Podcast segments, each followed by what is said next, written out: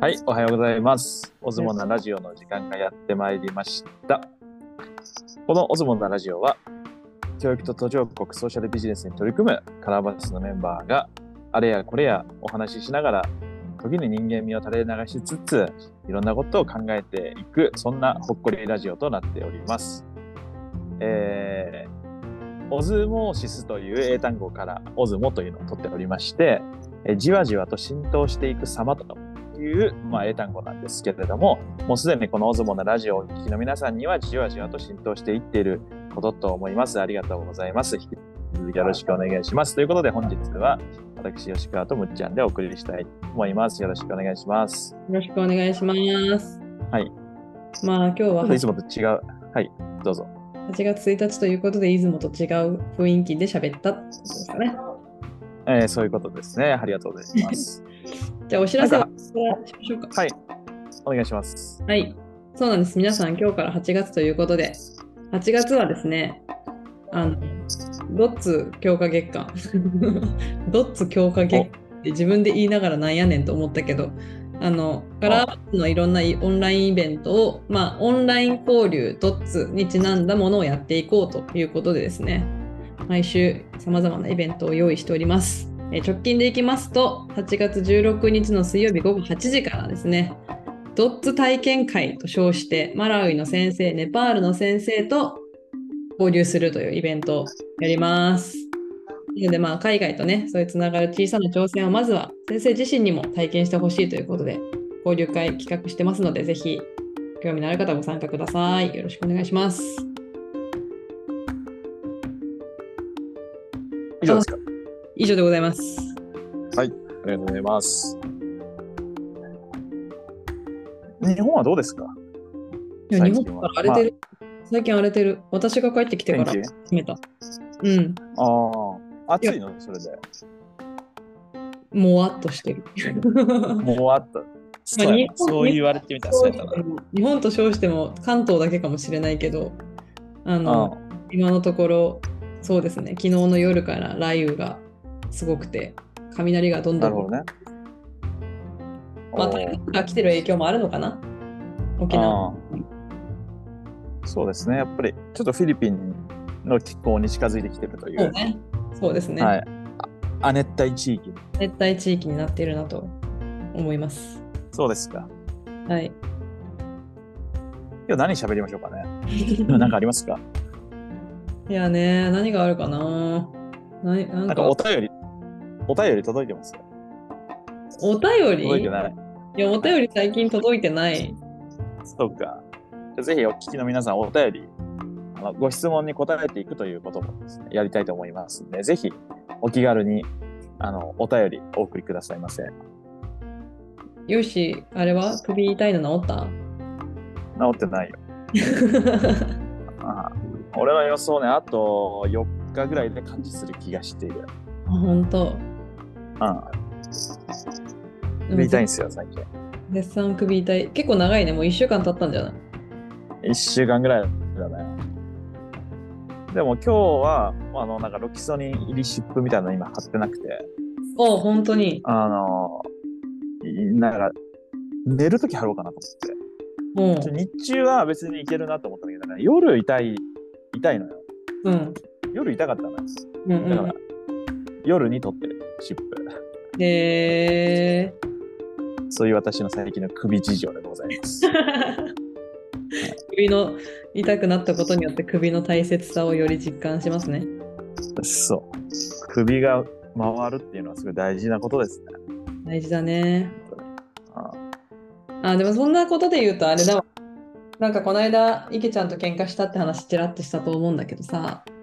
いや、いつの話ですか、ね、どのはい。はい。そうなんですね。なんかいろいろ、まあ私がネパール行ってる間、池ちゃんも日本で仕事忙しくてみたいな、あって、うん。喧嘩あを喧嘩というか、冷静な、あうの、ん。本音トークみたいなのが、時に急に始まることがあるんですけど、私たち夫婦あ、テーマで。はい。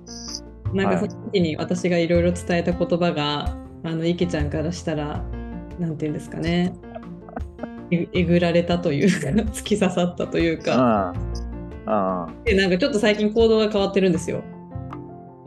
あ、はい。あの有限法になったというか、あのあ自分から意識してあの自分が発する言葉をちょっと変えようとしたりとか自分から意識してちょっと生活習慣を変えようとしてるというかなんあか、そういう感じになっててでなんか昨う日ん。帰国してさ久しぶりに池ちゃんと夜いろんな話してた時に、まあ、彼も結構出勤時間の時に YouTube 見たりとか、まあ、本読んだりするんですよ。うん。でなんか何だったっけななんか YouTube のなんとかっていうチャンネルを見た時に「そう幸福論」っていう本うん。の紹介があってなんかこれがすごいねうん。自分に響いたみたいなでこの本ちょっと読んでみたいとかでその幸福論のあ幸福ってそっちの幸福降参するの幸福。高3で伏せるの幸福論であのああ幸せな幸福とかじゃないんだけどねうん。でなんかその幸福論がそのできない自分を受け入れろっていう本あなんだけどあ、そういうことね。うん、だからこう心が抵抗することをまずやりましょうみたいなことうだったりあいろいろ考えるんじゃなくてその考える前にまずはややれみたいなことん。だったり、まあ、なんかそんなことを書かれてる本らしくうん。これを読みたいと思ったんだっていげちゃんが。珍しい 私から私からしたら意外やね。そう私からしたらね私は結構昔からこういうちょっと自己啓発本というかさなんて言うんだろうそういう本結構カラーバスメンバーは読むじゃないですか、まあ、ビジネス書というか、仕事の効率化というか、まあ、どうやってチームをマネジメントするかとか、まあ、そういう本って結構さ読むじゃん私も読むでも池ちゃんってそういう本絶対読まないタイプだったのよなんかうん。なぜならそんなに自分では関係ないというかどうしようもないみたいなその会社の規模としてもでかすぎるしね、うん。なんかあのなんだったっけエフィカシーの本あったじゃんヨッシーが紹介してくれた非常識の本、うん。あれをね読ん読ませた時になんかすっごい彼はあれ以来変わ変わったというかめちゃめちゃその内容が響いたらしく結構、最近自分のチームにはエフィカシーがなくてイライラしたんだよねって言ってきあたなんか結構エフィカシーを意識して生活仕事に向き合うようになって なってたのよそうあーじゃあそこまでもう見えるようになってきちゃったわけそうねそうそうそうあだから、まあ、よりこの幸福論の本がちょっと響いたというかーいやだからいやそそその辺でまだ違和感があるのがこの内容がさ、うんうま、 なんかやってるけどうまくいかないとかさうんなんか結果が出ないとかさなんかうんそういうちょっと苦しんでる人っていう かそういう人じゃないと読もうと思わないんじゃないかなと思ったんだけどうんなんでこれをチョイスしたのかってどういう感じなのだから苦しんでるのよ本人が今何に苦しんでるえーっとまあこれは私の想像ね本人に直接聞いたわけじゃないけど多う分分かってるのよ私に言われることって何て言うんだろうな自分でもそうした方がいいって気持ちとかでは頭では思うんだけどなかなかそれを行動できないみたいな何かを言いそ訳れに何それなんか例えばその仕事の話なのか何のことなのそのいや仕事の話も含め自分の体質改善とかも含めあの生きることにか 全全て関わ ることあー生きる上でこうした方がいいよっていうことに対してうまくでできないっていうかまあのそうねそうねそういうそなのる必ほどね必要性とか、まあ、それをそういうのをこうか変えていくタイミングってあるじゃん人生にもいろいろきっかけあねまあ、それが来てるなーって分かるのになんか一歩踏み出せない自分がいるみたいなああなるほどねきっと多分仕事のまあもう仕事もね9年とかそれやってやってきてるからこそそういう仕事の次の立場になるみたいな時の変わり目うんだったり、まあ、こういう夫婦関係もさ、まあ、次家族を作るみたいな新たなさフェーズだったりとかした時により、なるほどねそういうことねうん、でもなんか良さそうな本だねこれ僕買いましたうんなんか良さそうなんか別に池ちゃんだけじゃなく世の多くの人たちはこういうことを考えながら日々生活仕事したりしてると思うんですよ。まあね、だから、ざっくり言うと、バカな、バカで入れる人は大丈夫なんだけど、 うん、バカで言っちゃいけないっていうか、バカで言おうとしなかったらこれ必要なんじゃそうだね。ないうん。いや、バカの方が楽なのよ。うんで、ババカでいるのも難しいんだけど、うんなんか、その、頭が悪いっていう意味のバカじゃなくて、なんかね、そういうバカね。うん。まあ無能であるってことを徹底的に受け入れてる人は別に必要ないってことやろ。そうそうそう。うんうんうん。そうで思う。それでいて自己、自己肯定感もあるケースね。うん、あの、だから、いいね。そぜうひこれはちょっと概要欄に貼っていただいて。 あまあでもこのな Amazon のね、紹介見てピンときた方はそういやいかねも。しれません。ぜひぜひ。うんだからちょっと今日この本はまだ今すぐなかったからあの池ちゃんに私のおすすめ本として昨日貸したのは「あの嫌われる勇気」っていうアドラー先生の本をあ借り出してじゃあまあちょっとその前にこれ読んだらいいよって言って渡しましたそしたら意外とすんなり意外とすんなり受け取ってあなんかじゃあじあ、ゃあすごいね。自転車で読んでみするわごい。すごいコーチングしてるね。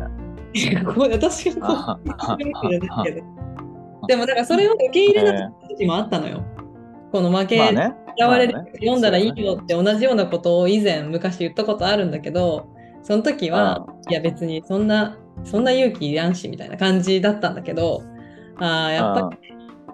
りそういうのってタイミングだよなと思ってああ、そうだね。本当のこの本をよ読んだらいいよって言われた時に読もうって受け入れるタイミングあとあそうじゃないタイミングってあるじゃん。あるある。うん、だからねなんかちょっとあ一歩踏み出そうとしてるんだなっていうのが嬉しかったしなるほどね。いいね。その分踏み出さないとなとも思ったしああ。いいじゃないですか。いいいね。まあみんなでなんかね、こう手を取り合って、 うんうんその、なんかやっぱ言葉って大事だなって思うのがさ、さなんだろうだっけ、割と最近長らく、なんか学び直しとか、う あのんアンラーン、その一回学んで思い込んでることを一回捨ててっていうか、その解き直してもう一回学ぶみたいな。なんかそういう言葉でさ、みんなやる、やるじゃんっていうか、そういうのがあるとやりやすいっていうかさ。でもまあシンプルに考えたら、やっぱ人は一生学ぶし、そうやねあなんか自分自身人はもいつだとれるからそうそうそう。で、なんか変わるっていうとちょっと大げさだけど、まあ成長するっていうか、器が大きくなるっていうか、なんか多分ずっとそうなんだろうね。うんそれはなんか短期的に変化を求めようとしたり、短期的に成果を実感しようとすると、多分そんなものはないんだね。うんうんうんうん確かにねうん、なだからんかこう、どっしりいきたいですよね。そうねでもそれってなんかより長期的な人生を考えられるタイミングといったらちょっと言葉が大きいかもしれないけどやっぱ長期的なことを考えようとしてるタイミングの時なんだと思うフィットするのが。うんでもないそ時うもだあるろうね。目の前のことでいっぱいいっぱいみたいな時はさうん。なんだろう変え変えようみたいなこととかが結構重かったりとかさ。そうやね。だからまあ逆に、一瞬で変え変えたいというか変わりたいみたいなうんうんうんうんのをも望んだりするんやな。うんうん、そうそうそう。だからあの、ちょっと俺やっぱ前からさ興味あったのがさあのー、葬式というかその衣装を書くとかさ、はいはいはい。墓をなんか自分の終わりうん、終わりを就活ね。そうそうそう就活をちょっと体験するっていうかやるとなんかそのもうちょっとリアルに自分の長期的なものを、まあ、考えやすいんかなみたいな気がしててそういうのもちょっとなんかやってみたいなと思う。うん。大事ですよね。ういや、ほんとそうだわ。